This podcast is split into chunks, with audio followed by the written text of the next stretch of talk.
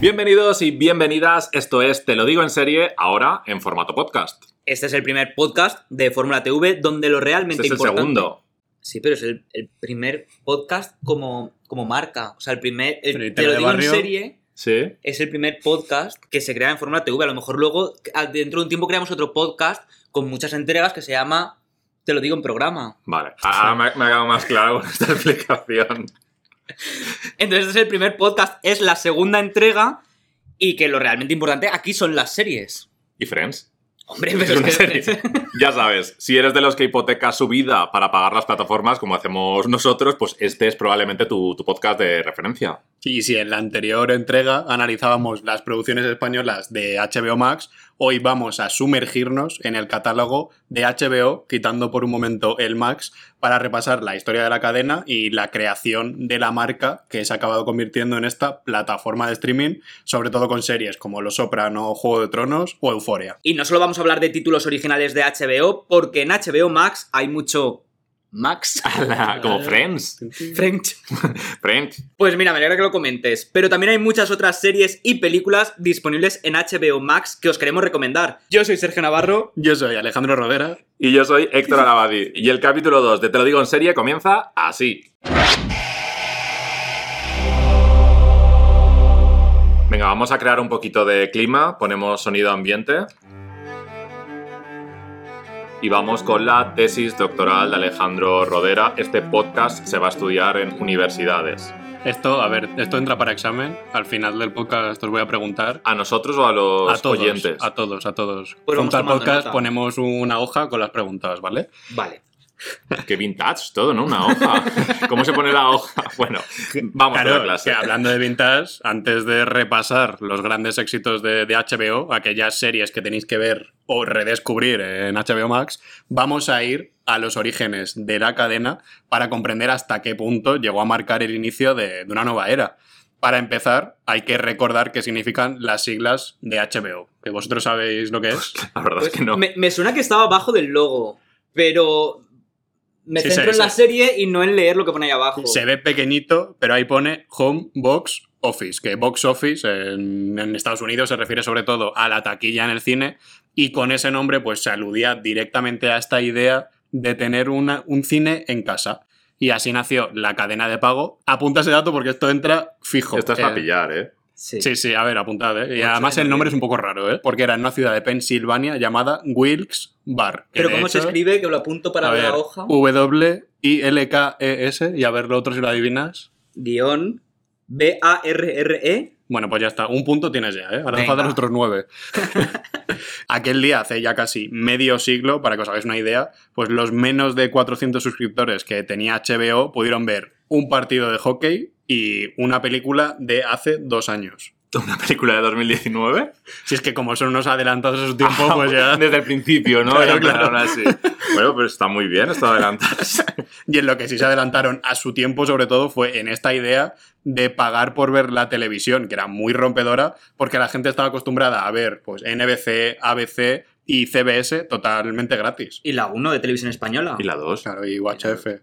Aún así, había un sector del público que estaba muy cansado de estas ideas tan repetitivas de la televisión tradicional que como tenían publicidad, que se sostenían con eso, pues tenían que repetir cada éxito todo el rato, constantemente.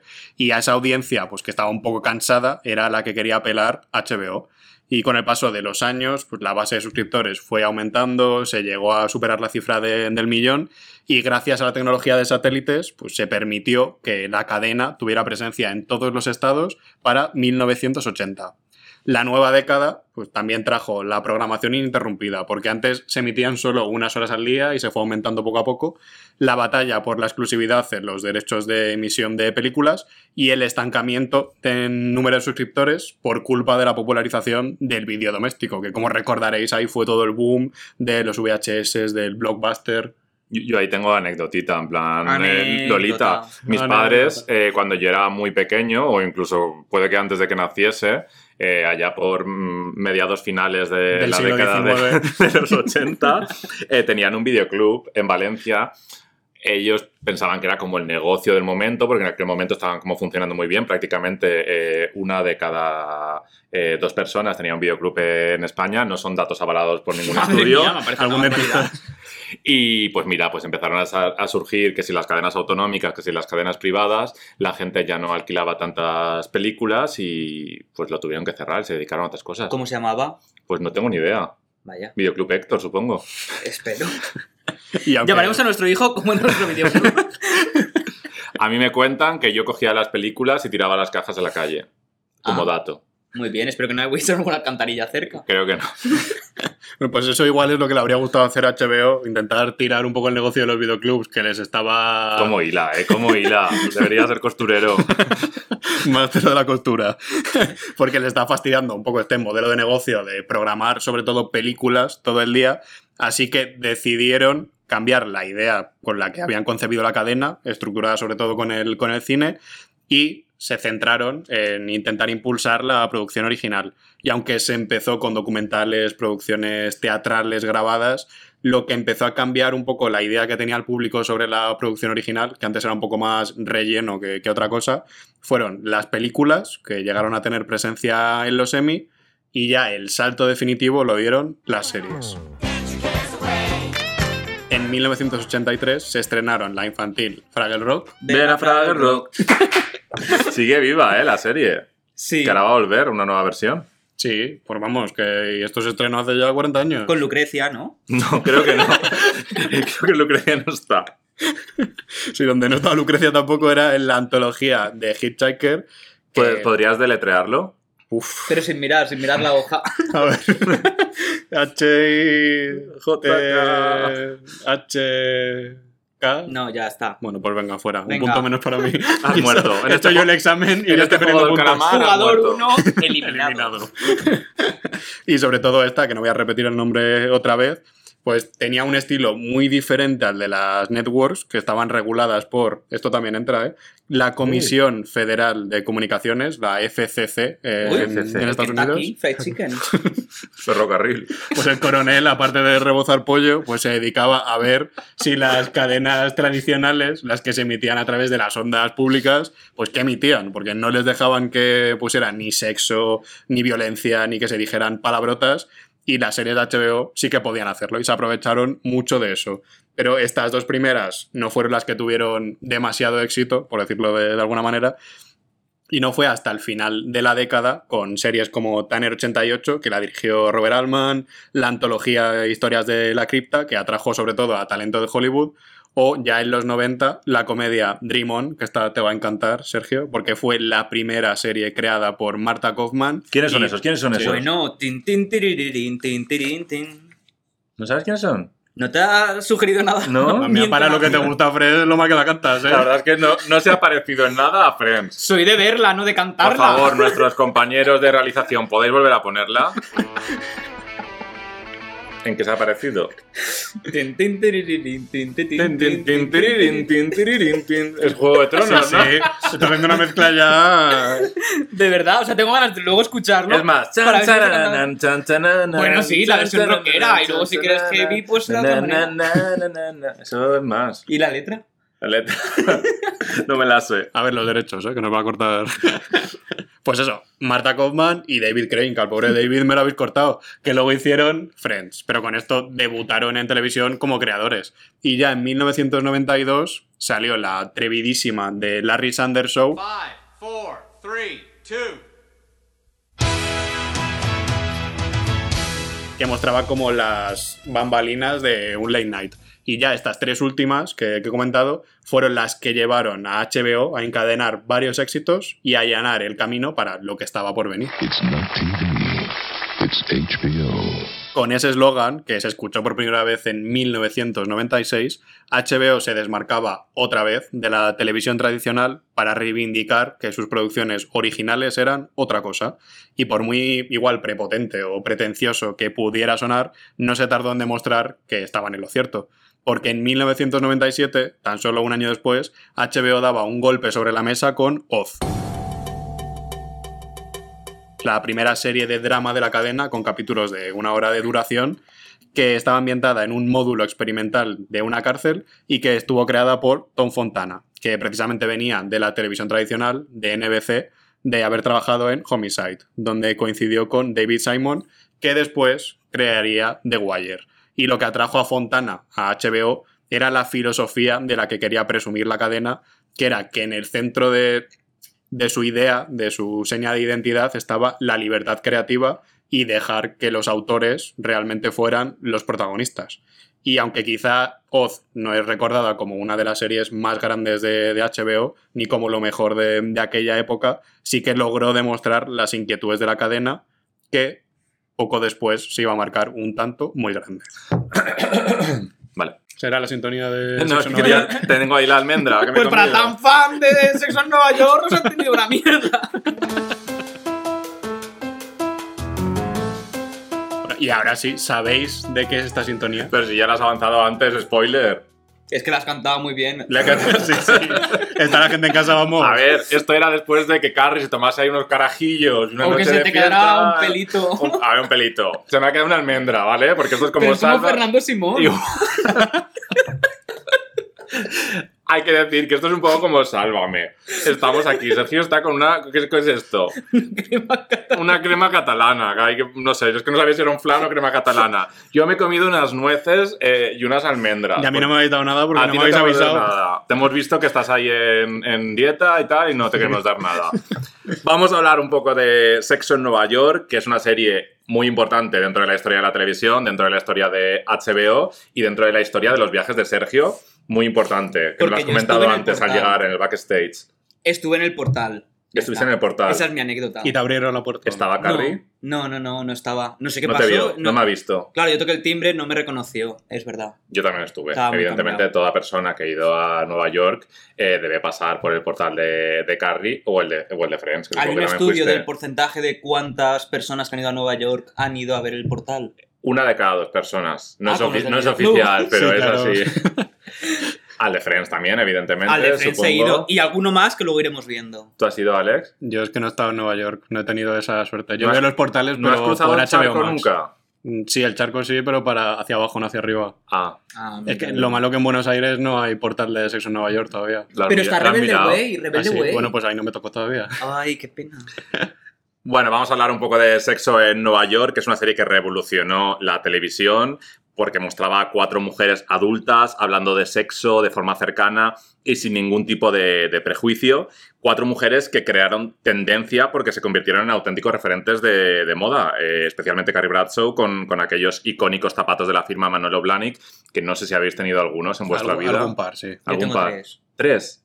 Pero tres, tres pares o, tre- o tres zapatos. Tres zapatos, no lo perdí como Cenicienta. Pero para combinar eso es mucho mejor, ¿eh? Claro. Así no repites. Puede ser como Punky Brewster, ¿no? Y ponerte uno de cada Eh, pues color. mucho. Eh. ¿Qué pasa, tío? La serie también nos hizo enamorarnos todavía más de, todos los rincones de Nueva York, porque la quinta protagonista de, la serie es, es la propia Nueva York, eh, con todos esos lugares a los que nunca pude ir cuando fui a, Nueva York, porque no me podía permitir. Yo vi mucho las cadenas de, de comida rápida, ellas no iban tanto por ahí, pero iban a sitios súper chulos, súper VIP. Y super guays. No, vi, no, vi, no vi la serie, ¿eh? el Very Important eh, People. People. Cuando vine a Nueva York estaba sin una perra y a veces me compraba el Vogue en vez de cenar, porque me llenaba más. La serie convirtió a sus protagonistas también en auténticas estrellas que cobraban un pastón mucho más que nosotros por hacer su trabajo, como Sarah Jessica Parker, eh, Christine Davis, eh, Cynthia Nixon y Kim Cattrall. Su éxito fue tal que posteriormente dio el salto a la gran pantalla con dos películas, incluso en 2013 tuvo su precuela televisiva titulada The Carrie Diaries y el 9 de diciembre de 2021, es decir, este año, en cuestión de días, llegará su secuela a HBO Max, eh, And Just Like That. Y otra serie que ha vuelto este año, también un poco en forma de precuela, es esta que vamos a escuchar ahora. Porque ya con Sexo en Nueva York en el aire, en 1999 se produjo el estreno que lo cambiaría todo. Los Serrano. En un andén de la estación. Ish, casi, casi, de más casi. tarde, compañeros. Como un cielo abierto cuando nadie lo Mm, Bueno, estáis acercando, pero yo creo que ni Nos estamos acercando. Sí, sí, sí. Al menos Los Serrano comparte Serrano- cuatro letras. Bueno, más de cuatro letras. Para Sí. empezar, se parece bastante. Los... s- No. Ah, no. Ah, no. Ah, no. Pero si comparte todas las letras menos dos, O, P por E, Falta la. E. Madre mía, el examen, Sergio, ¿cómo te va a salir, eh? No, no, ir a revisión. Bueno, Los Soprano, que aunque en principio fue concebida como una película, finalmente su creador, David Chase, lo reconvirtió, afortunadamente, en la serie que fundaría la Edad de Oro y que además introduciría la figura de- del antihéroe moderno, que no era otro que Tony Soprano, este mafioso interpretado por James Gandolfini, y la serie, a primera vista, pues igual parecía algo reconocible porque mezclaba el drama familiar, que era muy típico de, de la televisión, con el criminal, y de hecho, desde el principio se la comparaba mucho, antes de, llegar a verla, claro, con uno de los nuestros, se decía que igual era una copia barata, pero al final fue mucho más, rompió con todos los prejuicios y ya es que es una verdadera obra de arte que estaba súper bien dirigida, escrita, interpretada y que subió el listón de la calidad televisiva para siempre, o sea que casi nada. En el 2001 llegaría otra serie que poco tardó en convertirse en un imprescindible y ya es historia de la televisión. Para muchos es su serie favorita y su final tiene el honor de estar considerado como uno de los mejores de la televisión. Para muchos te incluye a ti, ¿no? Sí, La amiga soy yo. que de- las amigas soy yo aquí en plural. Que también tengo que decir que muchas series luego han plagiado un poquito este final o se han inspirado en él. Y el final del que hablo, que no la cabecera, sonaba así. Help, I have done A quien no se le ponga la piel de gallina y los ojos llorosos al escuchar esta canción y recordar tantos momentos, es que no tiene sentimientos, ni respeto por la serie, ni nada de nada. Yo estoy intentando tocarme los ojos para ver si lloro algo. Yo es que no la he visto, lo siento. A ver, es verdad que si no lo has visto... Sé que es una de las mm, grandes patitas joyas de la ficción internacional. La tengo pendiente, la tengo en mi lista de, de HBO Max, pero todavía no he tenido ocasión. No Estas navidades me la veo. Sí, pues ¿Sí? súbele la prioridad a, a dos metros bajo tierra porque, vamos, era una auténtica joya y también, pues igual que Los Soprano, fue un exitazo de, de audiencia y el gran culpable yo creo que era Alan Ball, El hermano de Dragon. que juntó las siete bolas de dragón de HBO y creó una serie que pasó, pues eso, a la historia eh, después justo de haber también ganado el Oscar por, por American Beauty. Sí, aquí, bueno, fueron cinco bolas, cinco temporadas, que aunque tuvo algún que otro bajón, es una joya, como dice Héctor, en su conjunto. Con el Héctor, este- sí. dicho nada, Sí, yo la he visto. Pero has dicho que sabes que es una joya. Ah. Has utilizado ese término. Que lo he rescatado yo ahora. Fíjate tú del que no la he visto. Pero lo sé y, te- y corroboro tu palabra. vale, vale. Que con el escenario principal de una funeraria y la muerte como tema clave, es una serie que realmente habla de la vida, demostrándonos que la muerte llega en cualquier momento y que tenemos que disfrutar lo máximo posible mientras podamos. Escuchando nuestro podcast favorito. Sí. Y habiendo encadenado varios éxitos, pues parecía que todo lo que tocaba HBO se convertía en oro. Pero entonces llegó The Wire. A pesar de la gran recepción que tuvo por parte de la crítica, esta serie puso a prueba los ideales de, HBO porque no se llegó a corresponder tanto pues, las opiniones de la prensa especializada con lo que lo vio la gente, porque no tenía unos datos de audiencia muy esplendorosos y esto llevó a que en HBO surgiera un dilema, si debían cancelarla o dejarla viva para mantener el prestigio. Y aunque estuvieron cerca de cargársela, pues como tampoco era muy cara, se decantaron por dejar que avanzara en esta exploración del crimen, la educación o la política de Baltimore, que era una especie de modelo a escala de los problemas de la sociedad contemporánea. Y el resultado, pues como ya se sabe, 20 años después es una de las mejores series de la historia, si no la mejor, como dicen muchísimos rankings, y una serie que iba totalmente en contra de lo que se hacía en las televisiones tradicionales, pero que fue precisamente por eso por lo que se convirtió en una serie de culto. ¿Cuántas veces hemos repetido mejor serie de la historia en, en este podcast? Todo el rato. Pero en este Pero es caso verdad. es verdad, porque yo que creo en este que caso es verdad, ¿queréis decir que el resto no lo eran? bueno, a dos metros bajo tierra no me gusta tanto como The Wire, ¿eh? Esa será tu opinión. A ti te gusta más Friends, ¿no? Bueno, y para gustos puede que para otra gente, Hermanos de Sangre, que se estrenó en 2001, también sea su serie favorita. Esto no es una adaptación de Hermanos de Leche, ¿no? La de los 90 que hizo eh, Juan. Echanove, Gran Wyoming. No, no. Pues se quedó cerca, pero esto estaba más como tirando hacia cine bélico. Pues Vale. entonces... No tanto, No, ¿no? sé si se acerca, pero Ni bueno, hermanas, por ahí que andaba. también hermanas tampoco. Y esta la producía eh, Steven Spielberg con Tom Hanks. Y no sé si tiene el mismo presupuesto que Hermanos de Leche, porque esta Creo que costó no. 120 millones de dólares, que era la serie más cara eh, en aquel momento. Aquí y puede era- competir. Eran pesetas el de aquí. Sí, ¿no? Pues, pues igual en pesetas le igualaba, ¿no? No creo. Podría competir.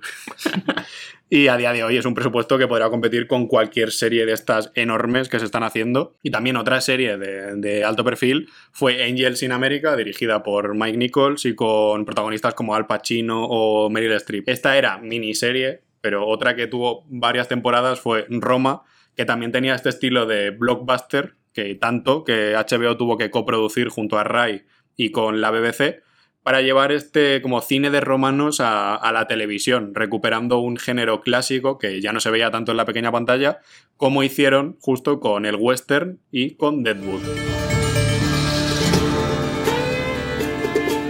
Que a pesar de que se acabó cancelando, sí que acabó alcanzando, al igual que The Wire, pues este estatus de culto, y también al igual que Carnival, que también surgió en esta época, y que igual fue una de las series más incomprendidas de aquel momento y una que tenéis que descubrir. Pero que no todo es drama, ¿eh? que también hay comedias más allá de Sexo en Nueva York. En concreto hay dos series a destacar. La primera es Curb Your Enthusiasm, Muy que bien, se estrenó en Qué el año... bien hablas, ¿eh? oh, yeah. Que se estrenó en el año 2000 y que todavía sigue viva, ya que hace poco se ha lanzado su undécima temporada. Con ella, HBO llevó la idea de la autoría también a la comedia, fichando al co-creador de Sinfield, Larry David. Y la segunda es Into Rage, El Séquito, que era una especie de sexo en Nueva York, dirigida a los hombres y ambientada en Hollywood, basada en las experiencias de Mark Wahlberg en la industria. Bueno, hay un poquito más. Mark Wahlberg. no, Wahlberg. Sí, porque justo esto de estar ambientado en Hollywood, yo creo que era lo mejor de la serie, que fue una de las primeras que yo descubrí de, de HBO, porque Sí. tenía este tono más ligero y si te gustaba el cine era una maravilla, porque era todo cameo, salía todo el mundo en cada capítulo, te aparecía alguien que, que te sonaba, y eso era a mí lo que más me gustaba de la serie. Sí, porque te daba ese toque boyer de ver cómo viven realmente las estrellas, cómo son sus casas, con quienes quedan y como los cameos eran interpretándose a ellos de verdad, era muy guay porque era muy real. Bueno, que encima lo conociste bastante de primera mano porque ha llegado la sección de restregar cosas y es que Alex viajó a Londres para conocer a los protagonistas e Y irse de fiesta con cosas. ellos. Yo no fui al portal de, de, De Bills. Belén. De, de Belén, sí, al portal de Belén, a Jerusalén. Oye, pues estamos cerca del portal de Belén de su primera casa. Sí, es verdad. Sí, en casas, que son las 8 de la mañana. Sí, a ver, yo no conocí a Belén Esteban porque no me la crucé en Londres todavía, no estaba presentando los productos de, de la Esteban, pero sí que vi a los protagonistas que a ver, me hizo mucha ilusión poder entrevistarles y fue por la película, porque siguiendo este rumbo de Sexo en Nueva York, también llegó a la gran pantalla y, a ver, era como lo más natural que justo una serie que hablaba tanto de la industria del cine llegara al cine. Aunque recordemos con mucho cariño a estas series, ninguna se acercó al impacto de las tres grandes, que ya se iba avecinando su, su final, por lo que HBO tenía que encontrar las sucesoras que estuvieran a la altura. Para que os hagáis una idea, Sexo en Nueva York, como ha dicho antes Héctor, terminó en 2004, a dos metros bajo tierra en 2005 y ya Los Soprano, que en 2007 terminó y justo ese año coincidió con un cambio de rumbo en la cadena, con una nueva directiva que tenía que buscar una nueva etapa, con el objetivo claro de llenar este enorme vacío dejado sobre todo por Tony Soprano. Y lo consiguieron. Qué bonito. Acabamos de escuchar un trocito de la cabecera de True Blood, la serie con la que HBO inauguraba esta nueva era de la que hablaba antes, y aunque su estreno pues igual no fue el éxito que esperaba la cadena, que la promocionó pues, como nunca antes, con la segunda ya se consolidó como un fenómeno absoluto y además coincidió en este contexto de la fiebre vampírica, ya que el final de su primera temporada se emitió el fin de semana que se estrenaba a ver si por fechas lo cuadráis un poco. Esto fue en 2008. Hombre, imagino el crepúsculo, ¿no? Eso es. Es que fue, aquello fue una locura. aquel el- momento entre los libros de Crepúsculo, la película. Es ese tipo de fenómeno en el que de repente coinciden todas las cadenas, bueno, televisión, literatura, mm, absolutamente todo con la misma temática. Porque también de- poco después fue Crónicas Vampíricas. y También, por ejemplo. Y, muy importante, esta serie nos permitió conocer al gran Alexander Skarsgård. ¿El Sí. gran va con doble sentido? No lo sé. Bueno, es que dicen que, bueno, no lo puedo decir. Eh, que luego vimos otra vez en Big Little Lies. Dicen que es amigo de Michael. Fassbender, ¿no? Eh, sí, aunque creo que era prótesis en este caso. Vale. Y bueno, a ver, había muchas series de vampiros, mucho contenido de vampiros, pero el mundo de True Blood no tenía tanto que ver con el de Crepúsculo, aparte de compartir esos protagonistas, ¿no? Y aquí el principal responsable era, otra vez, Alan Ball, el creador de... Sergio. A dos metros bajo tierra. Venga, otro punto, ¿eh? Ya llevas dos puntos en el examen. Chupito. que regresaba a HBO tomando como referencia pues al personaje de Suki Stackhouse, que venía de una saga literaria y que era una camarera telépata que se enamoraba de un vampiro en un mundo en el que todos los vampiros habían salido del ataúd. Y esta serie está ambientada en Luisiana, igual que otra que llegaría en 2010. Me refiero a Treme, que en la línea de True Blood, pues rescataba a otro de los creadores emblemáticos de la cadena, David Simon, que después de estar en Baltimore con The Wire, se iba a la Nueva Orleans post-Katrina para hacer otro drama muy humano y que tenía de nuevo pues como protagonista a la ciudad más que a un personaje. Y si hablamos de tratar de recuperar pues obras que triunfaron en, en HBO, también en 2010 se trabajó con uno de los guionistas principales de Los Soprano, Terence Winter, en Boardwalk Empire, que tuvo uno de los pilotos más caros de la historia de la televisión. Se dice que llegó a costar unos 20 millones de dólares. Bueno, normal, es que tenía a Martin Scorsese dirigiendo el primer capítulo. Eso es, y luego se quedó como productor ejecutivo y puso como este sello tan elegante que, que tenía la serie, que sí, que trataba sobre mafiosos y que tenía esa idea de llevar toda la historia del crimen organizado desde la época de la ley seca hasta la actualidad, aunque eso se acabaría truncando entre medias,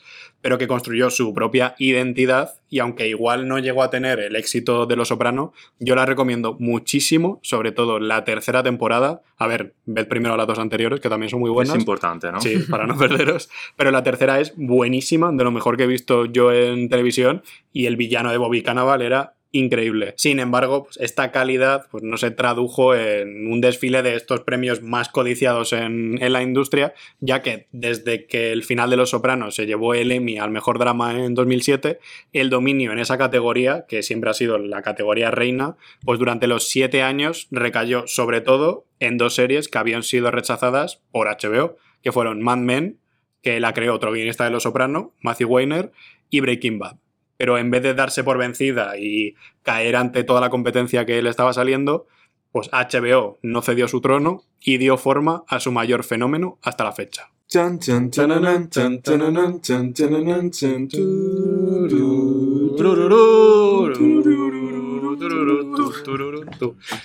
Esta es la sintonía de, de Friends, ¿no, Sergio? La Film Symphony Orchestra. Creo que, bueno, Juego de Tronos no necesita una gran presentación, todos la conocemos de sobra, es uno de los mayores fenómenos culturales y televisivos de la historia y probablemente no vivamos otro así de grande Mm, probablemente nunca. Sí, yo creo que desde Perdidos, que creo que es el referente que teníamos antes, no se había generado una discusión social aprovechando las redes, aprovechando eso, internet, que La no estuviera. semanal eso también es, ayudó mucho. Que es algo que HBO ha mantenido, que es algo que el resto de las cadenas ya están desechando y que es muy importante para esta filosofía de HBO darle valor a su trabajo y que no se disuelva todo en un fin de semana como hace Netflix, sino darle valor a todo. Igual estar dos meses que la gente esté hablando, pues en el mejor de los casos, no todas las series tienen el mismo impacto, pero Juego de Tronos es que no solo se hablaba cuando estaba en emisión, se hablaba siempre sobre ella. Es que los fenómenos solo se pueden construir poco a poco. Al final, un gran fenómeno como puede ser el juego del calamar se convierte en un fenómeno muy rápido, pero deja de serlo Sí. igual de rápido, porque al final es como durante una semana todo el mundo lo ve, luego Sí, y nadie se eso que, Juego de Tronos tampoco es que empezara especialmente bien. No. No por la primera temporada, que a mí sí que me parece muy buena, sino porque su piloto fue caro y no precisamente bueno, porque cuando sus creadores Benioff y, y Weiss lo fueron enseñando, lo vieron los ejecutivos de HBO y sus propios amigos, o sea, imagínate lo malo que tenía que ser para que sus amigos les dijeran que era una basura. o sea, Eso le pasó a malísimo. Resines y regrabaron el piloto y seguía igual luego. Y el resto es historia. Bueno, y de hecho, de, de ese piloto a lo que luego fue, cambiaron también varios actores. Sí, es, es algo que suele pasar mucho en los pilotos, que muchas veces incluso hay pilotos que llegan a, a emitirse Sí. y luego ves que hay cambios de actores a lo largo de la, de la temporada. Pero por si hay alguien que todavía no conoce el fenómeno Juego de Tronos, os lo vamos a contar un poquito más. Como sabéis todos, está basado en las novelas de George R.R. R. Martin y la serie nos presenta a varias casas cuya máxima ambición es conseguir el trono de hierro y entre dragones salvajes y un inmenso muro de hielo como hemos dicho, disfrutamos de una de las series más adictivas que, conozco. Creo que no he hecho mayores locuras por una serie que por Juego de Tronos o eh, por Perdidos. Son las únicas que me han hecho levantarme a altas horas de la madrugada para verme un capítulo en, la, misma hora que, que se emitía en Estados Unidos y este tipo de cosas que no he repetido más veces. Alguna vez con alguna otra serie, con un capítulo muy importante, a lo mejor me he levantado un poquito antes, pero no tanto. Yo creo que además también son dos series, eh, Juego de Tronos y Perdidos que has mencionado, que aunque se pierde el factor sorpresa del primer visionado, mola revisitarlas, ya sabiendo hacia dónde va, conociendo bien a los personajes, descubres muchísimas cosas en un segundo visionado. Totalmente. Ambas series las he visto un mínimo de dos veces completas. Sí. Y es que creo que lo he disfrutado casi igual, porque Sí, hay sí, encima en, en Juego de Tronos hay muchísimos matices y cosas que viendo la primera temporada es tan complicado eh, conocer a todos los personajes, todas sus relaciones y tal, que no pillas. Y ya en, en Perdidos, ya ni te digo, con todas las eh, cosas que hay escondidas y tal, incluso en Perdidos te vale también para darte cuenta de cosas que iban lanzando que luego nunca tuvieron sentido. Sí. Pero bueno, no pasa nada. Es mejor eso que morir. Te tenía por un rey. Yo debería llevar la armadura. Y tú el vestido. Evidentemente el fenómeno no acaba aquí y en 2022 vamos a volver a sumergirnos en este universo con la precuela La Casa del Dragón. Alex, ve preparándote para los madrugones porque vuelve Fórmula Poniente. Eso es. Puede que en formato podcast. Bueno, bueno, ya lo integramos aquí también, ¿no? También. Una Hay muchas series que empiezan por la casa. Sí, de papel, las las flores, de los líos, en los 90. Es una franquicia, sí. Vale, perdón, podéis seguir. Mientras Juego de Tronos iba alzando el vuelo, en 2012 HBO fichó a uno de los guionistas televisivos más importantes, que era Aaron Sorkin, el creador del ala oeste de la Casa Blanca, que yo creo que fue el único que llegó a competir con, con HBO desde, desde las networks entre finales de los 90 y comienzos de, de los 2000. Su serie para HBO era The Newsroom, que estaba ambientada en la redacción de unos informativos, y así pues pudo quitarse la espinita de Sports Night y Studio 60, que se cancelaron, para mostrar pues cómo influyen los medios de comunicación en la sociedad actual. Aparte, en 2012 se impulsó mucho la comedia, sobre todo con Girls, que mostraba unas protagonistas quizá más imperfectas que las de Sexo en Nueva York y que además representaban una angustia tan millennial como esta de no tener un rumbo muy claro en la vida. Y con el paso de las temporadas, la serie de Lina Dunham se afianzó como uno de los referentes de aquella HBO, de la misma manera que lo hizo otra comedia que también empezó ese año.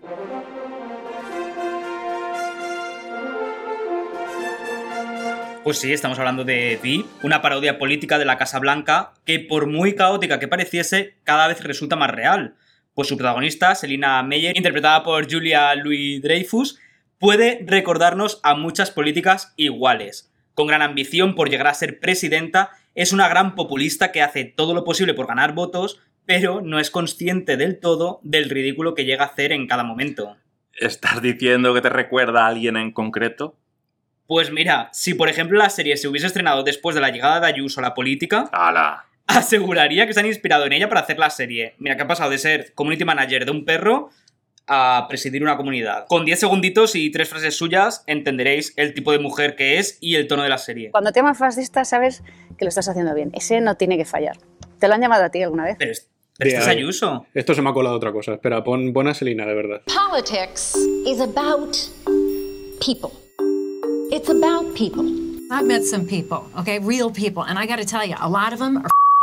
Y es que VIP fue a la comedia lo que Juego de Tronos al drama, acabando con la dictadura de Modern Family en los Emmy. Y sin salir de este apartado de comedia, llegamos a otra de mis favoritas de HBO, Silicon Valley, que desde que se estrenó en 2014, pues igual estuvo un poco eclipsada por VIP en los Emmy, pero es que retrataba mm, genial y mejor que ninguna otra serie el mundo de la tecnología y de estos genios que, que rodean a las startups, al mundo, pues eso, de Silicon Valley y que tienen la capacidad de revolucionar el mundo para bien o para mal, que es una dualidad en la que se encontraba otra serie que tenía bastante poco de comedia.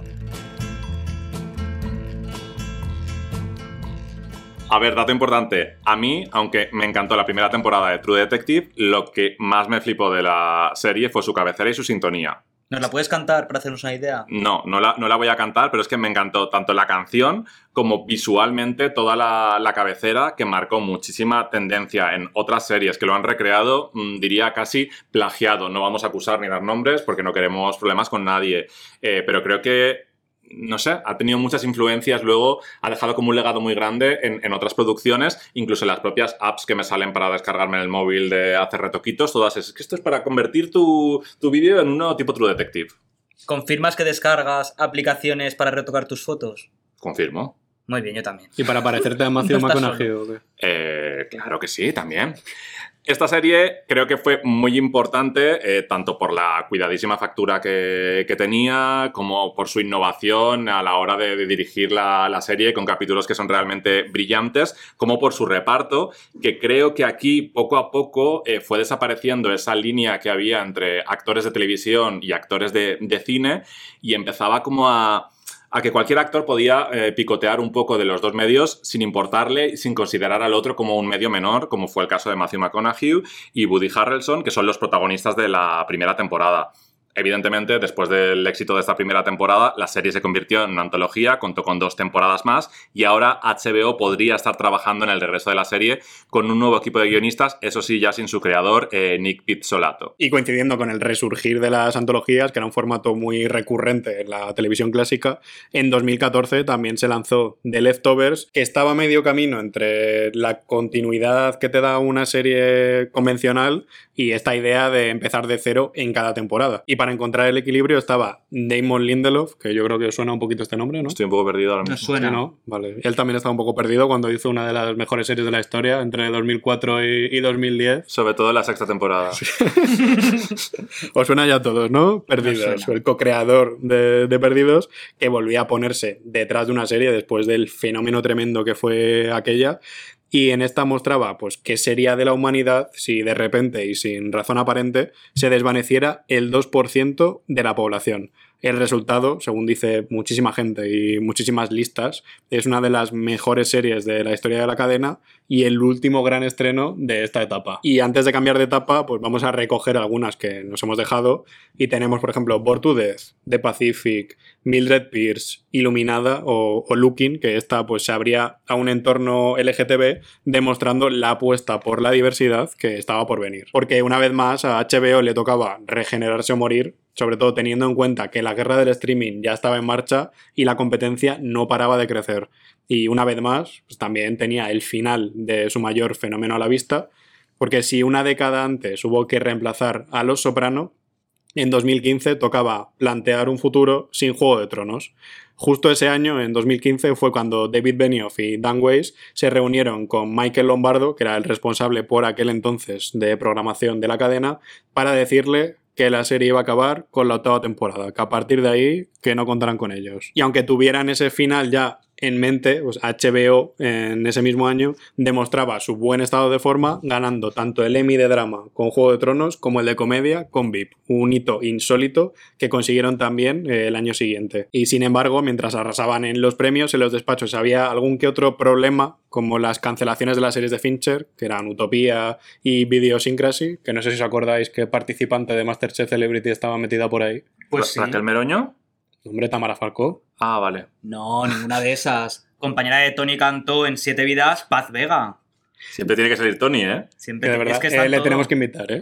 Hombre, él sabe ir a todos lados. Y aparte, pues también se recogió cable con Vinyl, que era la nueva colaboración entre Scorsese y Terence Winter, que se llegó a cancelar cuando ya se había anunciado la segunda temporada. Esto llevó a otro cambio en la directiva y llegó al mando Casey Blois, que era el que hasta entonces había estado a cargo del apartado de comedia. Y ya bajo el nuevo mando, en 2016 se estrenó la serie que estaba llamada a suceder a Juego de Tronos. El año 2016 estuvo marcado por el estreno de Westworld y Divorce, que son las dos series con las que HBO aterrizó en España con su plataforma, que Sergio lo recordará bien, aunque tiene lagunas, porque fue aquella fiesta a la que fuimos, que estaba todo tematizado y tenía Sí. los protagonistas, y en cierto modo, como decía Alex, ambas llegaron con el objetivo de convertirse en las sucesoras de Juego de Tronos y Sexo Nueva York, respectivamente, no confundir eh, cuál viene de cuál, sin necesidad de repetir los patrones eh, de sus anteriores éxitos. En el caso de Westworld, está basada en una película de 1973 y nos presenta, por si no la habéis visto, una adictiva historia de ciencia ficción que se ambienta en un parque temático futurista donde sus ricos visitantes pagan elevadas cantidades de dinero por vivir una experiencia completamente inmersiva. Eh, los personajes del parque son androides que son reprogramados cada vez que mueren y la serie plantea de algún modo la pregunta qué pasaría si las máquinas tomaran conciencia y se rebelasen contra sus creadores, algo que se ha tratado muchísimas veces en el cine y en la literatura, pero que Westworld lo trata de un modo un poco diferente. No sé si iríais vosotros a un parque así. Yo a un parque así no. Yo prefiero ir a la Warner que no Hombre, pero que aquí te ofrecen eh, inmersivo de sexo, alcohol. Lo que eh, quieras, sí, disparos. matar a la gente. Yo me lo paso pipa con piolín. Pero haciendo lo mismo. Oye, es un poco perturbador.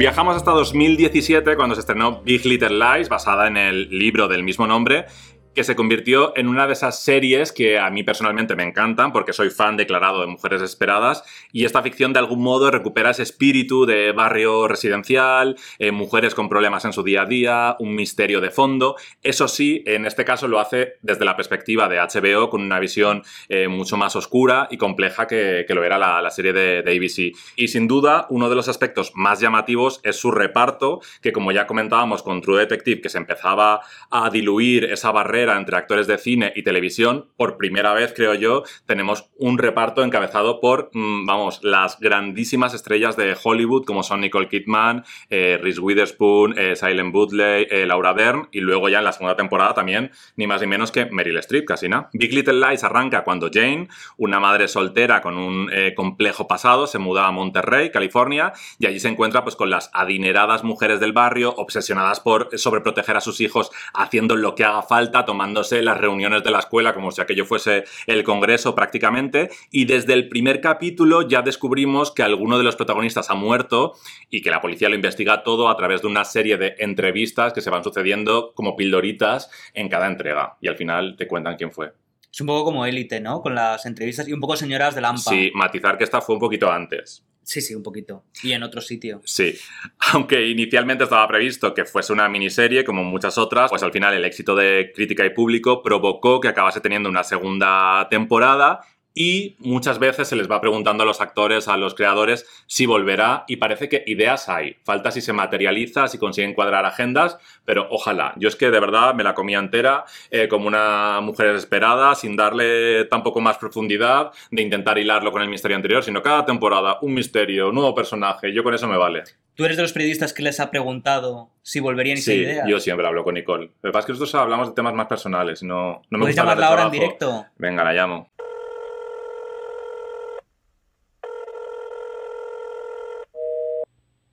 No te ha visto. No, es que es por franja horaria. Ah, está durmiendo. Good night, Nico. Así es Monterrey. Aporreamos a la gente con amabilidad hasta la muerte. Nadie ve las cosas tal y como son. Más allá de apostar por autores estadounidenses para que les permitan seguir construyendo esa imagen de marca tan prestigiosa que tiene, HBO ha apostado también fuerte por autores europeos con diferentes producciones como de John Pope en 2016, del atrevido Paolo Sorrentino, eh, We Are Who We Are de Luca Guadagnino, el director de Call Me By Your Name, La Amiga Estupenda, adaptación de la novela de Elena Ferrante, Podría Destruirte, creada, dirigida y protagonizada por Micaela Coel, o Years and Years, creada y escrita por Russell T. Davis. Has mencionado a John Pope, donde tenemos un representante español, a Javier Cámara, y justamente de esta serie hablamos con él. Te hemos visto siempre en series españolas, nos te hemos visto muy nuestro y de repente una estrella internacional. Has visto, bueno, hombre, una estrella internacional tampoco. eres, te lo eres. No, hombre, secundarios bonitos que te ofrecen, pero es que esos papeles tan bonitos que te ofrecen hay que ir. Sobre todo, además, que luego te, pasas, te lo pasas estupendo porque aprendes idiomas, aprendes, viajas por países, conoces a gente que admiras, eh, ves cómo se trabaja fuera, sobre todo. Y en las pausas, pues conoces países, comes de comidas distintas, conoces a gente distinta. paseas por lugares donde no te conocen, entonces de repente recuperas un poco el, la mirada y muy interesante. Pese a que el interés por las miniseries, ya sean estadounidenses o europeas, iba creciendo, porque permitía tener más variedad de contenidos, como había demostrado también otra que era increíble, de The Night Of, pues HBO no se rindió con las series, con un plan de futuro mucho más amplio. Y en 2018 llegaron dos auténticos bombazos. En el lado de la comedia se estrenó Barry, que juntaba a uno de los productores de Silicon Valley, Alec Berg, con Bill Hader, para contar la historia de un asesino a sueldo que cambia de vida cuando descubre que puede canalizar sus traumas después de haber estado en una guerra a través de la interpretación. Y esto es una comedia súper inteligente y con un toque de drama que no os podéis perder. Y justo al revés, en el barco del drama con muchas dosis de comedia se encuentra la siguiente serie. Ahora, estos son palabras mayores. Voy a hablar de Succession esto puede ser de lo mejor que se puede ver en televisión ahora mismo, que de hecho se está emitiendo su tercera temporada. Su responsable es Jesse Armstrong, que antes había colaborado con el creador de VIP, Armando Iannucci, en The Thick of It y en In the Loop, que es una película maravillosa, y ahora tenía rienda suelta para desatarse por su cuenta en HBO y no ha podido aprovecharlo mejor. Porque, a ver, los protagonistas de esta serie son los miembros de una familia que tiene un imperio mediático y en la que el patriarca tiene que decidir quién le sucede. Y hasta aquí la sinopsis oficial. La que daría yo es que esa accesión trata de una panda de cabrones que van a hacer todo lo posible para mm, fastidiarse entre ellos sin ningún tipo de, escrúpulo. Y si me lo preguntáis a mí, para mí esta es la auténtica sucesora de Juego de Tronos. O sea, aparte de Westworld, de, Nevers, de la materia oscura que han tirado por la ciencia ficción, esto me parece que es lo que mejor muestra la lucha de poder de Juego de Tronos que iba a rugir por última vez un año después. Y aparte de ser el año en el que acabó Juego de Tronos, en 2019 también vimos, a ver, los finales de VIP, Silicon Valley o The Deuce, entre otras, las segundas temporadas de Barry, Succession y Big Little Lies, y además varias nuevas series que demostraban que HBO se había estado preparando para este momento. La primera a destacar es la miniserie Chernobyl, que se emitió al mismo tiempo que el final de Juego de Tronos, y uno de sus grandes méritos es justo ese, que no se viera eclipsada por, por, el final de Juego de Tronos. Fueron solo cinco episodios, pero se convirtió en todo un fenómeno que estaba muy bien escrito y la dirección era tremenda. Y más adelante, ese mismo año, debutaron dos series que acercaban a HBO pues, a géneros inexplorados hasta el momento, como el drama adolescente y el de superhéroes, que igual se asociaban más a otras cadenas como DCW, pero HBO consiguió hacerlos suyos. El adolescente con euforia, que a pesar de la juventud de los personajes era una serie muy libre, muy madura, muy diversa, que cogía un poco esta idea de skins de que cada capítulo tomara, al menos al principio, el punto de vista de un personaje y nos iba presentando a este reparto liderado por Zendaya y dirigido por Sam Levinson, que es, vamos, una barbaridad como te muestra la, la, adolescencia. Igual no es la misma que vivimos nosotros, pero no, sí que te engancha de principio a fin. No, a mí es que me parece brutal. Eh, me cuesta catalogarla en el género de serie adolescente porque al final tengo como otros referentes de este tipo de, de, género y nada tiene que ver porque visualmente es una pasada. Es que cada capítulo es prácticamente un videoclip. Eh, me encanta la, la, dirección y luego a nivel interpretativo es que están brillantes todos, empezando por eh, Zendaya, que me parece la reina de, del universo, una de las mejores actrices, por no decir la mejor actriz de su generación y que creo que va a tener una larguísima trayectoria. Y me gusta muchísimo cómo se aborda la orientación y la identidad de los propios personajes sin necesidad de hacer referencia. Claro, es que la diversidad que tiene esta serie se muestra de una forma muy natural sin quedar nada forzado como en otras series adolescentes que a lo mejor ya por la moda o por mmm, sentir esa obligación de mostrar una diversidad por hacer queda check en la lista, ¿no? Claro, de... queda al final súper forzado y ya no únicamente forzado, sino que tiene que estar muy explicativo eh, su identidad de género, su, su identidad sexual y al final aquí está mostrado de una forma completamente natural. Y también la diversidad fue un punto fuerte de Watchmen, que fue la serie con la que HBO se metía en un género que está tan saturado ahora como el de los superhéroes, pero para hacer algo totalmente diferente de la mano de Damon Lindelof, que cogía un material casi imposible de adaptar y lo llevaba a su terreno hablando de racismo, de fanatismo y de muchísimos otros temas actuales que se mostraban con un estilo cinematográfico eh, a más no poder y para mí, o sea, esto es mi favorita de lo que se ha hecho en los últimos años. No sé si de todo lo que ha hecho HBO, pero me parece de lo más rompedor que se ha hecho últimamente. Y como en la etapa anterior, no sé si nos hemos dejado alguna serie por ahí en el tintero. Pues una serie que yo creo que ha destacado muchísimo en los últimos meses, que ha tenido muchísimo éxito, es The White Lotus, una miniserie que finalmente sí que tendrá segunda temporada y que nos lleva a esas vacaciones que nunca vamos a tener nosotros en un lujoso resort de, de Hawái y que a través de la mirada de, un grupo de adinerados turistas y de los empleados del hotel nos cuenta un poco su día a día, pero sin tener una de esas tramas súper trepidantes con cliffhangers de, infarto. No sé qué tiene, pero hace que te quedes ahí enganchado a esta crítica sobre los problemas de las clases privilegiadas, con mezcla de, de humor, drama, con momentos absurdos que se va generando una tensión que parece que en cualquier momento va a estallar, y también con cierto toque de misterio, porque arranca con una crónica de una muerte anunciada, que, spoiler, se desvela al final de, de la serie. Y hablando de muertes, otra serie que gira alrededor de un asesinato es Mare of Easttown, protagonizada por Kate Winslet, que es un thriller que a mí me mantuvo enganchado. No es una cosa súper acelerada, pero sí como que te va quemando por dentro poquito a poco, como Uy. Úrsula Corberó, ¿sí? Sí. Lo ibas a decir, ¿no, Sergio? Me quemaría por dentro. Me ha, me ha venido la chispa de que me quemaría por dentro, me ha venido. Pues esta, en vez de ser repetitiva, como Úrsula Corberó en ese momento de, de física o química, eh, coge el thriller, que es un género también súper manido ya, súper saturado, y hace las cosas. Igual no parece muy diferente, pero sí que tiene un estilo que, no sé, que te hace quedarte ahí y que tienes que verla. O sea, es una serie de este año, junto a The White Lotus, yo creo que es lo mejor que ha hecho HBO. Y aparte, por mencionar rápidamente, me quedaría con Perry Mason, que recupera un personaje que igual parecía ya muy del pasado, muy relacionado con el blanco y negro, y le da un toque otra vez más diverso al, al reparto. Y Territorio Lovecraft, que lo que tenía era que juntaba el terror cósmico a lo Lovecraft, evidentemente por el título, con la crítica social, la denuncia del racismo y todos estos temas que también hemos visto que se hablaban ya en, en Watchmen. Y esto no es todo, amigos. Más allá de las series originales de HBO que hemos ido comentando durante todo el podcast, el catálogo de HBO Max se conforma de muchas otras series que conocemos, emitidas originalmente en otras cadenas y que también podemos disfrutar ahora en la plataforma. Hoy has conseguido destruirlo casi todo. A los villanos, los héroes, las líneas que los separan, mi infancia. Gracias, te lo agradezco, Morty. Sé que te habías tragado todo el rollo que sueltan los put vindicadores y debe de ser duro admitir que tengo razón con ellos. Si voy a cambiar las cosas, voy a necesitar aliados. ¡Oh, Dios mío! Ya sabéis cuál es la mía, mi favorita es Friends de estas nuevas adquisiciones, pero bueno, quiero que me contéis cuáles son las vuestras. Pues yo, una joyita. No apta para todos los públicos, pero si te gustó muchísimo Mujeres Desesperadas, si te gusta mucho Mark Cherry, eh, Criadas y Malvadas, ¿por qué matan las mujeres? Me parece fantástica, especialmente la segunda temporada, aunque la primera también está muy bien, porque la segunda nos muestra ahí como una especie de Breaking Bad, versión femenina, comedia desde la perspectiva de Mark Cherry, que es fantástico. A Alex Sí. no le va a gustar. Bueno, yo no la he visto todavía, ¿eh? pero me la apunto.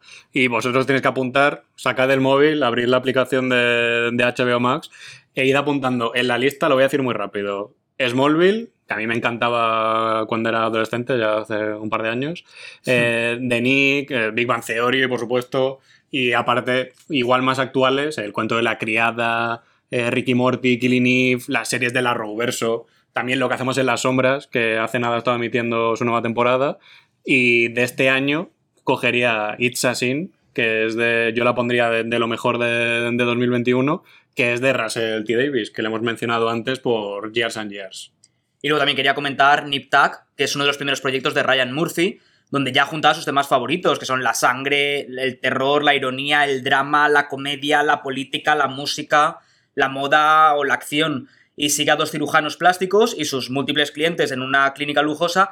Y aunque su arranque pasó un poquito desapercibido, empezó a destacar al ganar el Globo de Oro a la mejor serie de drama en 2004, venciendo a Los Soprano. Y cuando la empezaron a emitir en Canal Now. Yo creo que ahí despegó.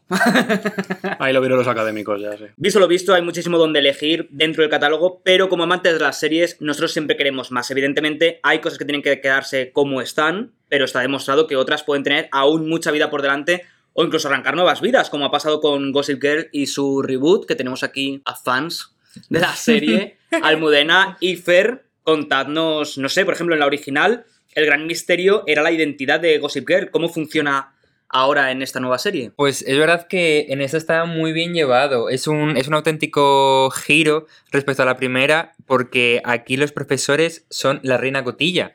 Y es algo que yo, como fan de la original, cuando me enfrenté a, al primer episodio, no me esperaba para nada. Y sobre todo que, que se supiera ya desde el principio, porque yo pensé que iba a ser como la anterior, que la reina cotilla era la gran misterio, había que tratar de averiguarlo.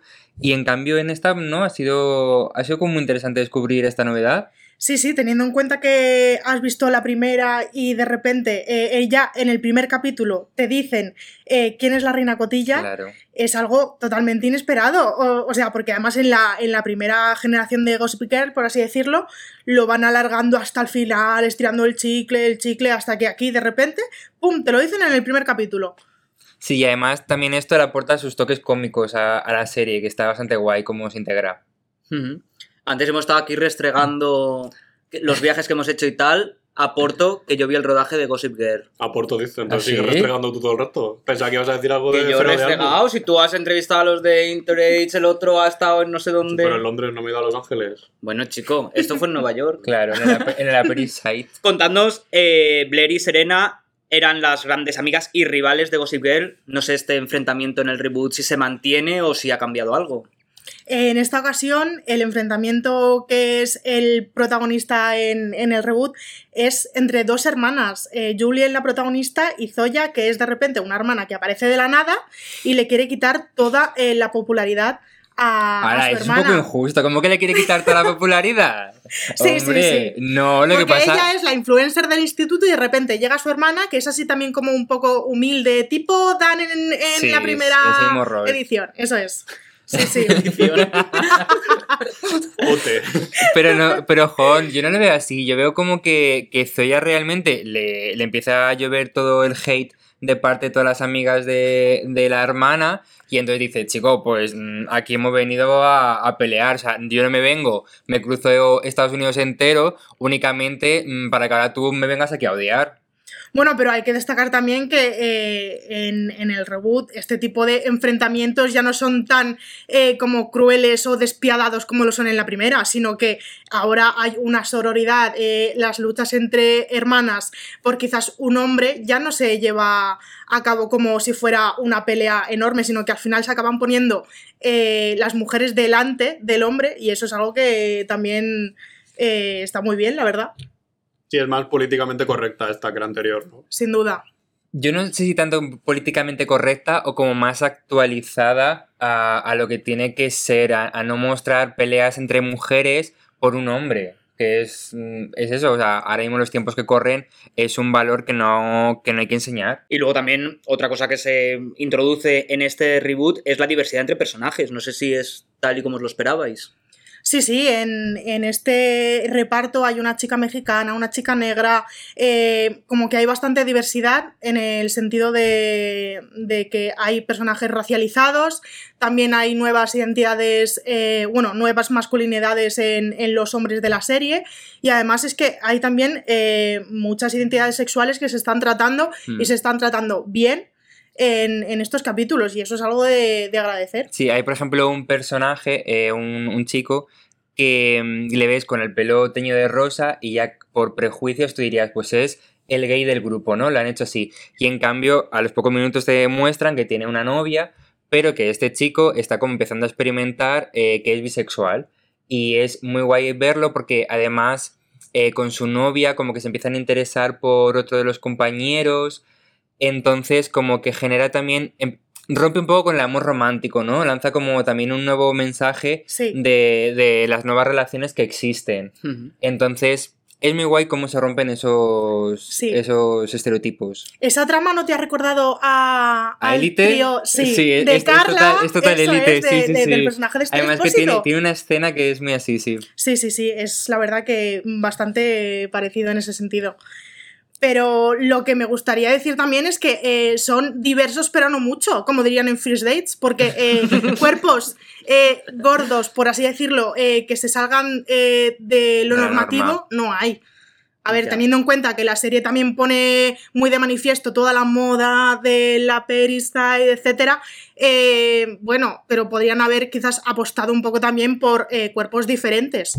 Pero bueno, incluso por ahí eh, la moda desde, desde cuerpos que Claro. no son normativos. O sea, es. también sería muy interesante ver cómo eh, marcas confeccionan vestidos para gente que no entra en los cánones de belleza. Sí, sí, sí. Que una chica rapada no es suficiente.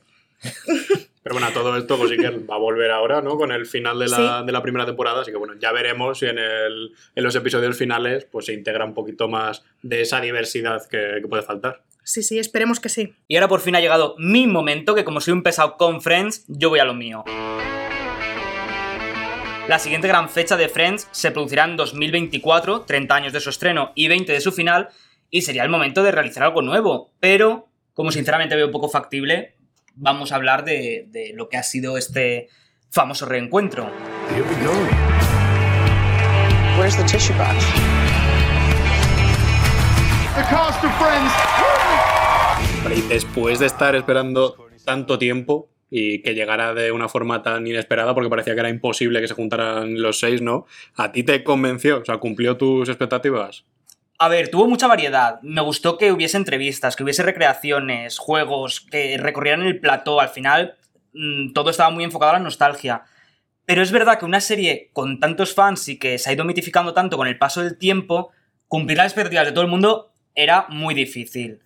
Para mí en general fue un sí, ¿vale? Pero quizás creo que se podría haber convertido en un evento de unas tres entregas, que cada entrega se centrase en Claro, lo que cuesta parte. la cosa tampoco... Si fuera por ti, habrías hecho 10 temporadas más, claro. Pero yo creo que ahí hay material mm, Pues- grabado que no se ha emitido que, que yo me lo Yo como. estoy un poco, por llevar aquí la contraria un poco, para mí superó las expectativas, porque es cierto que mis expectativas estaban muy bajas en general, porque cualquier eh, regreso de una serie hipericónica, ya sea en modo reunión o reboot o remake o secuela o lo que sea, pues siempre genera ciertas dudas. Véase Farmacia de Guardia con la última guardia, por poner el referente Con Eduardo español. Casanova de... Sí, de- con grandes aciertos y, y cagadas.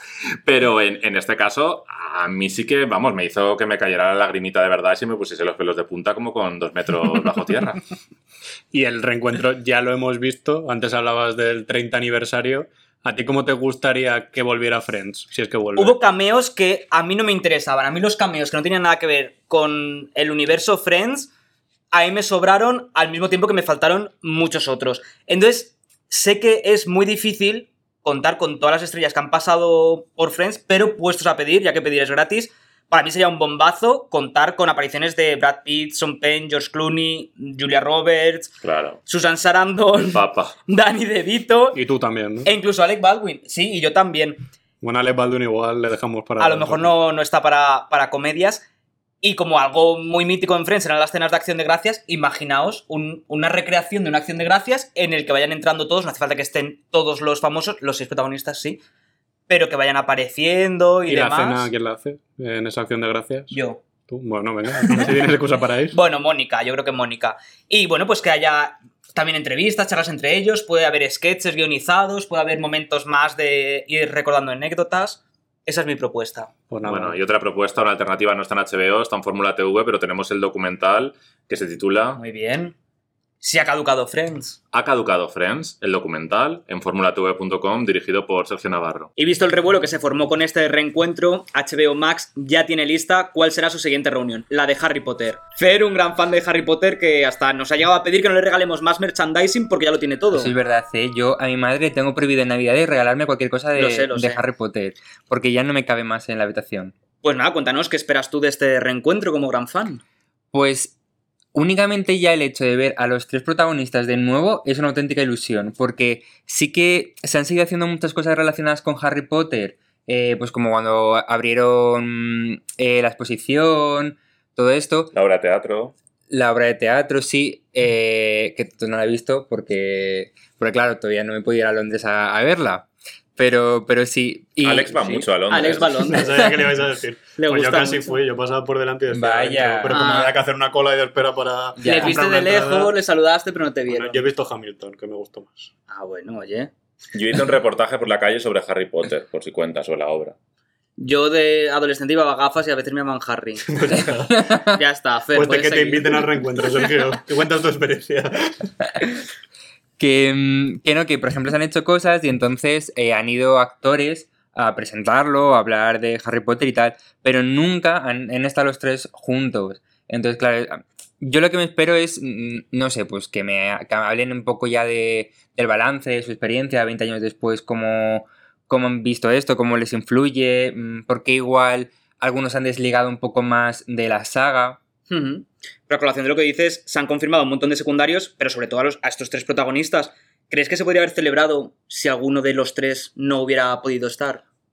Pues espero que no se hubiese podido celebrar, porque hubiese quedado muy cojo. Hubiese quedado muy, muy, muy cojo el hecho de, de hacerlo sin alguno de los tres protagonistas, porque es lo que te digo, esto, o sea, un reencuentro con otros, ya lo hemos visto, o sea, los gemelos eh, hablando, esto ha sido así de veces.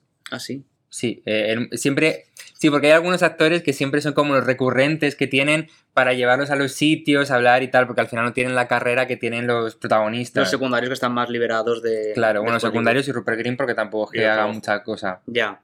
¿Te imaginas en el reencuentro recreación de escenas? Y en caso de que sí, ¿cuáles te gustaría ver? O desfile de modelos a los Friends. Justin Bieber. Oye, pues mira, desfile de, de los vestidos de, de la cuarta película de Baile de Navidad, que eso fue muy, muy comentado. Vale. Pero no, me gustaría eh, la recreación de, de escenas de la primera peli sobre todo, ya que es además el 20 aniversario de la primera, porque ahí se tiraba mucho de ordenador, eh, de ordenador cutre, y hay algunas como la de cuando está subido Harry al troll, que es que eso canta de una manera que parece un videojuego. Entonces, algo de eso creo que, que estaría chulo. O que muestren algo de esto de Chris Columbus que dice que tiene tres horas del metraje de Harry Potter, pues que nos pongan ahí un poquito también. lo tiene Escenas secuestrado. eliminadas. Que Pues hagan algo nada. tipo la Liga de la Justicia, ¿no? Un remontaje. Pues plan- yo es que me iba al cine a verlo, en serio. O HBO. O HBO Max a, a verlo. Que nada, Fer, que espero que tus sueños se hagan realidad y que el 1 de enero estés ahí pegado Hombre, y a la tanto, plataforma. tanto que lo estaré. ¿Una serie de Harry Potter lo ves? Pues eso sí que sí que me gustaría bastante. Lo que pasa que no, no tirando tanto de, de los personajes que ya conocemos, sino mm, contando otras historias que creo que sí sería Ampliando el universo. Claro, ampliando, el Marvel. universo. Igual que han hecho con Animales Fantásticos, de ir atrás y contar la historia de, de Dumbledore, eh, sí que hay aspectos como los merodeadores que sí que siempre los fans eh, hemos querido que, que lo cuenten. Y yo creo que ahí hay muchísimo potencial para sacar de los siete años de escuela de, de James y compañía. Y la serie de Harry Potter pues está entre nuestras peticiones, pero lo que no hace falta que pidamos a HBO Max para el futuro es más películas, porque las producciones de Warner Bros. irán llegando a la plataforma tan solo 45 días después del estreno en cines. Y vosotros os preguntaréis ahora pues que cuáles son esas películas, ¿no? ¿Cuáles son esas películas, Alex? Muy bien, Sergio, eso era lo que estaba esperando. Así que os voy a hacer un resumen rápido de las más destacadas. Cuando esa luz ilumina el cielo, no solo es una llamada, es una advertencia. Para empezar, pues hay que destacar las de DC con The Batman a la cabeza, que nos devolverá a Gotham con Robert Pattinson como el Caballero Oscuro. Y además, a lo largo del año se irá lanzando Black Adam, que está protagonizada por Dwayne Johnson, luego The Flash, en la que, ojo, que igual esto no, no lo sabéis, Maribel Verdú va a ser la madre del protagonista. Y para terminar, tenemos Aquaman and the Lost Kingdom, que vuelve a sumergir a Jason Momoa en el fondo del mar. Y ahora nos vamos a otra franquicia de las más grandes que tiene Warner. Señor Scamander, ¿cree que Dumbledore llorará su muerte? Esto es Animales Fantásticos, que el año que viene va a lanzar su tercera película, que es Los Secretos de Dumbledore. ¿Qué me puedes contar, Fer? Pues que el gran secreto de Dumbledore en verdad ya lo conocemos. Sí, ¿no? El Pero- puente viejo, ¿no? el puente viejo. Pero bueno, ahí todavía hay mucho más escondido. En esta tercera peli lo que van a hacer es recrear la, la Segunda Guerra Mundial y cómo el mundo mágico forma parte de ello. Y bueno, yo creo que es interesante porque no mezcla un poco como la historia eh, con, con la magia, lo, lo trae un poco como a, a nuestra realidad también. Y, y bueno, yo creo que hay bastante para contar y, y al final siempre han dejado un poco entrever cómo los, eh, los aspectos mágicos habían influido mucho en, en aspectos de, de nuestra historia. Entonces, bueno, creo que, creo, creo que puede ser muy interesante. Bueno, pues ya veremos cómo funciona y otras historias que también contará Warner el año que viene serán Elvis y Don't Worry Darling, que son las nuevas películas de Baz Luhrmann de Moulin Rouge y Olivia Wilde. Y también irán llegando el año que viene las películas más destacadas de 2021, pues como Dune, Matrix Resurrections y Santos Criminales, que es la precuela de Los Soprano, que ya avanzábamos antes, y que yo creo que es la mejor forma de cerrar el círculo de este podcast. Qué bonito. Es que Alex es un especialista en, en hilar y cerrar círculos. Una semana más nos podríamos tirar aquí todo el rato eh, profundizando todavía más en el catálogo de HBO Max, pero nos volvemos a quedar sin tiempo. Y eso que no hemos profundizado todo lo que deberíamos sobre Friends. Tranquilo, que si hace falta, te haremos una entrega especial dedicada a Friends o haremos un podcast de Friends y Sergio y amigos. Venga, que vengan ellos. Bueno, como ahora ya cerramos por ahora el ciclo de HBO Max, vamos a aparcar un poquito lo de Friends, ¿no? Vamos a respirar con, con otras cosas y vamos a viajar a través de otras plataformas y canales de televisión para comentar la actualidad serie fila y recomendaros las mejores series. Se dice, se rumorea que podríamos viajar a través del universo Marvel, por o ejemplo. del multiverso, ¿no? Del multiverso. Madre mía, la de podcast que podemos hacer, porque os imagináis que hay otras personas haciendo otro podcast parecido en el multiverso, nuestras versiones malicas. Bueno, lo que está claro es que si os ha gustado nuestro segundo capítulo del podcast, ¿No era de- el primero, has dicho al principio? las- el segundo capítulo del primer podcast. Vale, vale. Si ya nos liamos nosotros, pues... Claro, no, no, se lía Héctor, si tú y yo lo tenemos clarísimo. De te lo digo en serie, ya sabéis que os podéis suscribir a nuestro canal en YouTube, Evox, Spotify, iTunes. ¿Alguna más, o? O podéis escucharnos a través de nuestra web, formulatv.com. Hasta la próxima entrega. Hasta luego. Adiós.